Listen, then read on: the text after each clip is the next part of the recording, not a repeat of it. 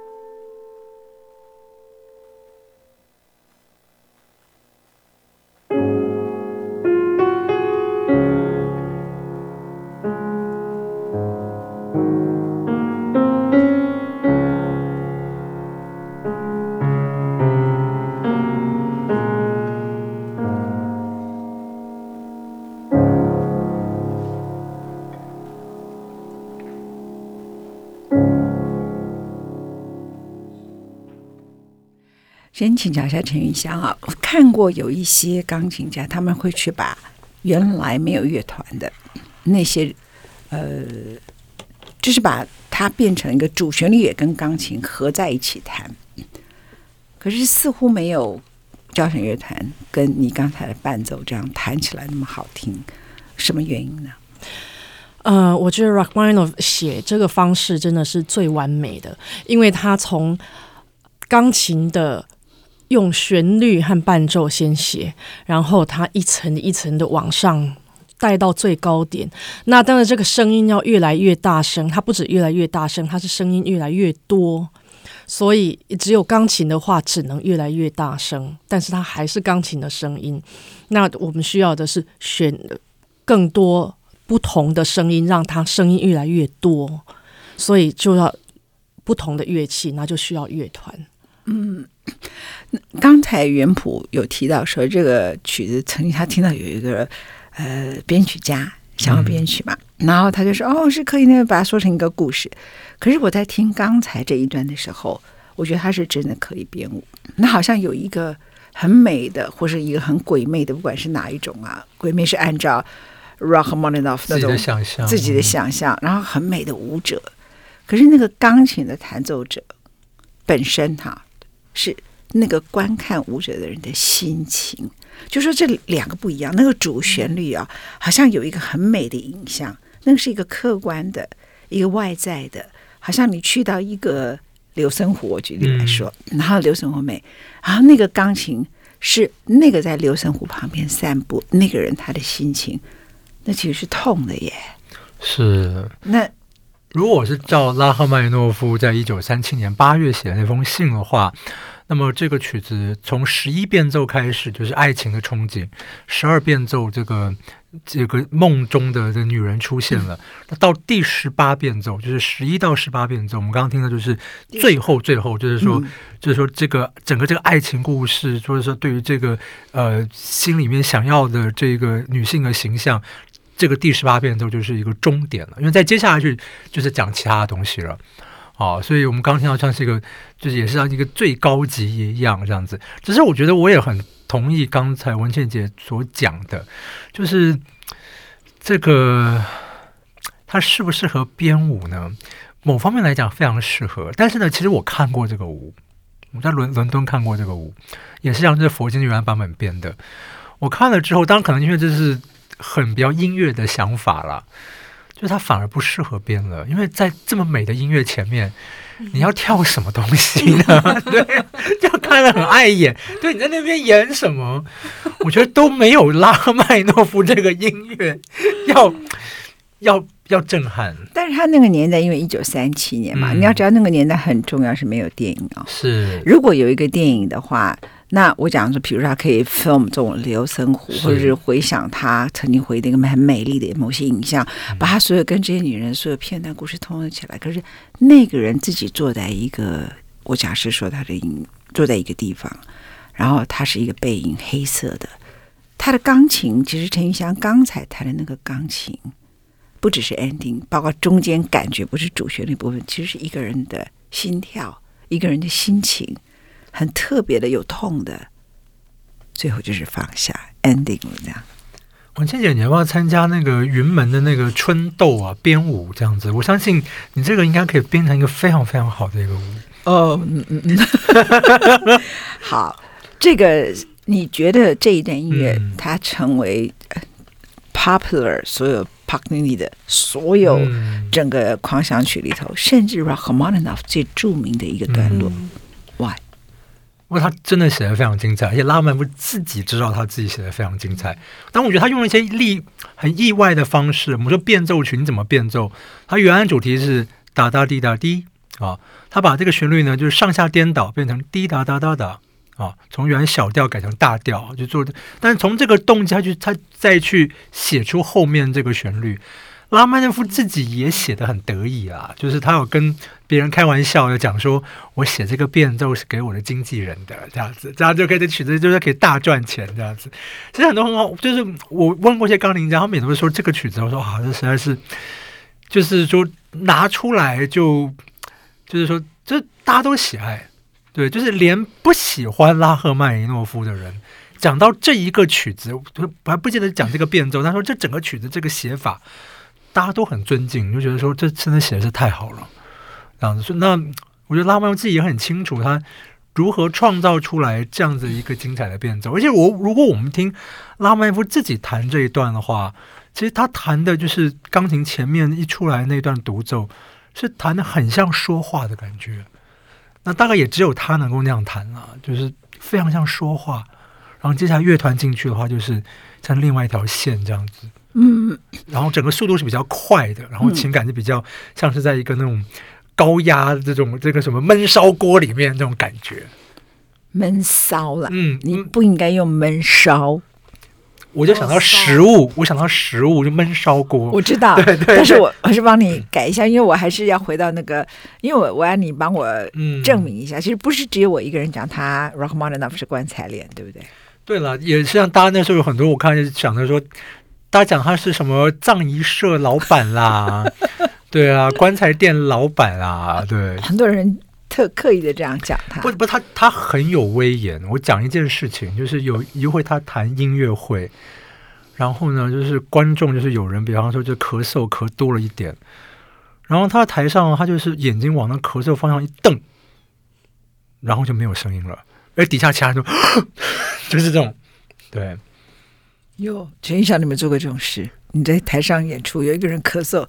先瞪他一眼，那眼神就这样就就刺过去，这样杀死他，这样子杀死一只知更鸟，这样子啊！来，我们其实谈 Rachmaninoff 谈的主要是谈他的帕克尼主题狂想曲，我们要一个曲子一个曲介绍他。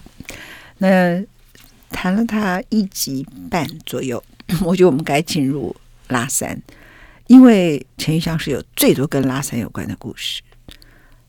听说你一想到拉三。整个人就开始进入一种燥热的热情状态。你还为了拉三这首曲子，简直是千里寻师，不是千里寻夫啊，千里寻师。还因此一直跑到 Russia，你陆陆续续去 Russia 搞了快要五年，你就没爱上一个棺材脸葬仪社的男人呐、啊？呃，我觉得。虽然这个曲子不是我写的，但是我感觉这个曲子可以代表我一生。拉三，拉三啊，Rachmaninoff。呃，我我总觉得这个曲子非常的，嗯、呃，好像在讲形容我的个性，形容我的人生，所以我我跟这个曲子感觉非常非常的有缘。那呃，我们刚说我这。因为这个曲子也也带来给我人生很多个很多的故事，呃，开了很多很多门。那最有意思的就是，呃，我因为要学这个曲子，当然我最想跟 Horowitz 学，但是他已经不在了，所以我就找了他的学生 Byron Janis。等一下，嗯，这我听过你，但是所以我要打断你。嗯，如果 Horowitz 当时活着，嗯。你会用什么方法找到他？因为你这个人是永不放弃的那种女战士嘛，哈！你当时焦元溥曾经跟我讲过一个故事，Martha Argerich，他也是你的情敌哦，他也很喜欢 Horowitz 啊。你讲说 Martha Argerich 曾经为了想让 Horowitz 看他一眼，嗯、就租了一个办的 apartment 住在他对面，对面对，然后经常给他送信，然后每天都把自己打扮成。只要送信那一天，就只要哈尔斯愿意见他，五分钟之内就可以冲到他家去。可是他一生都见不到哈尔维斯嘛，对不对？他其实有见，就音乐会的后台，但他想要就是因为后来他只是就是你好吗？那怎么怎么样？对，就是他想要跟霍维斯，比如说能够有一个正式的，就是可以坐下谈谈话啊，嗯、或者怎么样。好，所以我要问陈玉祥这个 challenge question，因为这才是谈 Rachmaninoff three 应该问的问题，而不是你去细数数你的过去，创造一个回忆。如果 if if 你有机会可以见到 Horowitz，或者说你那个时候你在学的时候，他居然还活着，你会用什么方法去找到他？呃，第一，我会把我的俄文学得非常好。俄文对、嗯、Russian 学得非常好，那总是他的语言嘛。然后过来，我可能呃，说不定先找他太太，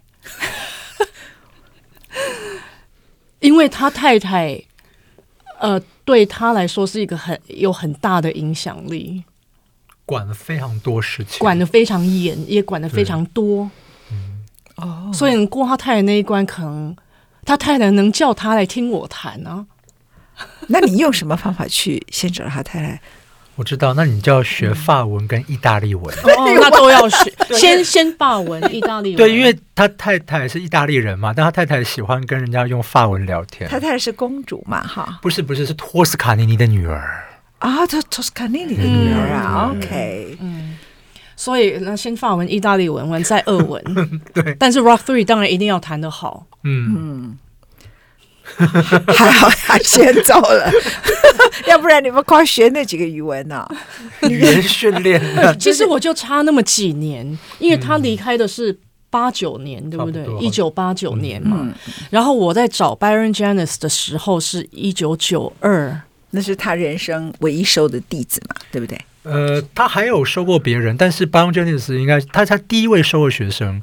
然后我也是最近才晓得，嗯、我的因为最近在。看我那些买来的霍洛维兹录音，嗯、就霍洛维兹过世的时候，遗嘱里面有写，就是说未来人要发，就是要出版他那些 生前的这些录音的话啊，嗯、底下要征求底下的三个人其中一个同意，其中两个是他以前的制作人，最后一个就是 Byron Janis，就是说所有跟霍洛兹学过的学生里面，就是霍洛兹晚年自己只有说他只承认。三个人算他的学学生，但在三个人里面，他只让 Byron Janis 去当这一个角色。我们的听众可能很想要听一下，我们讲了半天，到底 Rachmaninoff Three 是怎么样把我们几个人搞成这个样子，然后 再加上 Horowitz。我们第一个，玉祥，我要给你考验哦。我们第一个先来听陈玉祥弹一部分的 Rachmaninoff Three，接着我们待会儿要播。Horowitz 的版本，嗯。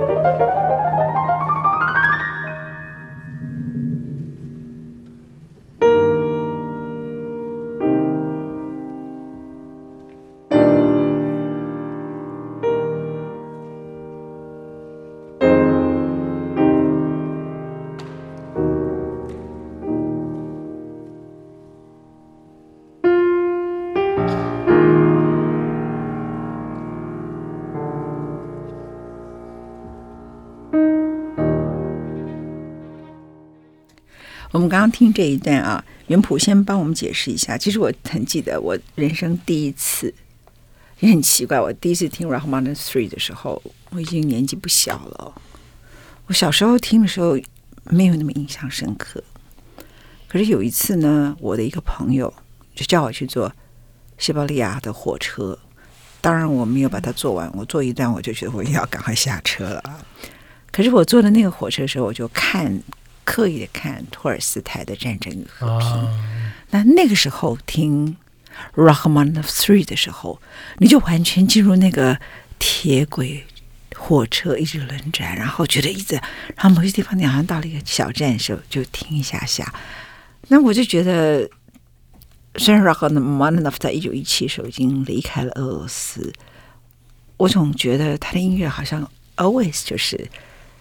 属于俄罗斯那个大地，所以这曲子应该是之前写的嘛？哈，是这个曲子是一九零九年的时候，他人在德斯登的时候写的，但他这个曲子准备的是为一九零九年，就是下半年他。要去纽约啊！在第一次去美国演出，不止去纽约啊，还去波士顿啊，其他地方等等。就是曲子首演是一九零九年十一月二十八号，跟纽约爱乐。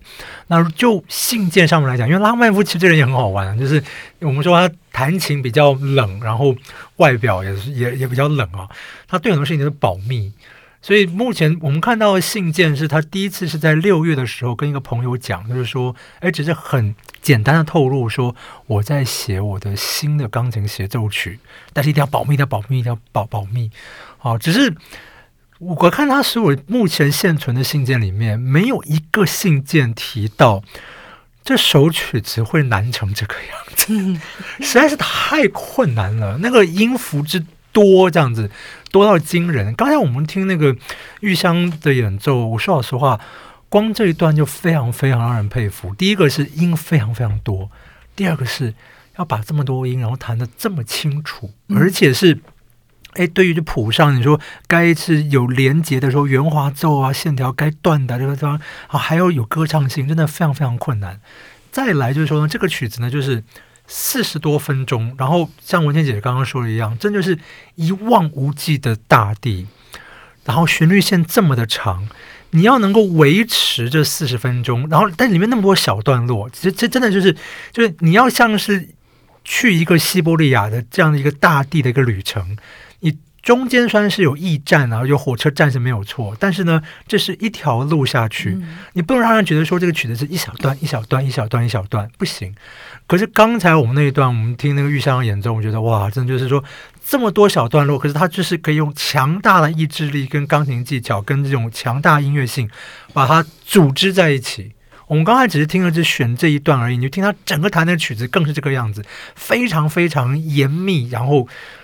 然后，但是就是说，又可以有这个大的方向，但是中间的小细节他也没有错失。我很记得当时我听这一首曲子，这一次的录音是和高雄市立交响乐团杨志清所指挥的。当时我坐在这部旁边，他听完陈玉祥弹完这首曲子，在结尾的时候，我也没有太打扰他，只是回头看他一眼。然后我当时有点赞叹的口吻说。我觉得他弹的快要昏倒，我是指陈玉香，嗯、可是詹姆就立刻整个头一直晃动，然后两个眼睛陷入痴呆，听得快昏倒，然后整个人就跟我说，一直晃，意思好像他要那那那种感觉，好像他快要脑中风了，然后没有办法讲出话出来，stunning 英英文的字眼就是这样，然后就他觉得他的。所有的情绪情感已经凝结在一个状态里头，speechless，speechless 不是无话可说，而是真的没有办法。就那种表情，我不知道怎么样形容哈。就像你想到肖恩普，他听过多少演奏会，他被你演奏会搞成那天我们是在高雄，要不然我就会叫慧珍说你去急救他这样子。但是你会不会觉得很光荣这样子？呃，谈完这个作品呢，你你不会觉得很光荣？我觉得这个字来形容，呃，不不不太，也不是不够，就是不是往这个方向的。因为这个作品呢，呃，你也不能说这个太伟大，或是说来谈这个来来 impress 观众或什么，这个真的是对自己的一个挑战。嗯，所以谈完呢，你只能对自己说话。我觉得这个真的是比呃。宇宙比人生还要再伟大的一个作品，那要谈这个是呃，你你人生要修炼到某一个程度，才能把它演奏得好，而且在各方面都要修炼到非常的完整。你刚你看，只有刚才我们听这一段，那个只是第三乐章的其中一段而已，而而且他还是，他就已经好几个不同的，它就分成五小段。对呀、啊，就是分成好几个不同的 corner、嗯。而且你如果看这一段，刚、嗯、才我们听这一段的谱，你会吓一跳，几乎没有白的地方，对，都是印。你看谱是白纸印的嘛，嗯，但是它几乎没有白的地方，因为因为都填满了音符。嗯，以前墨水很便宜了。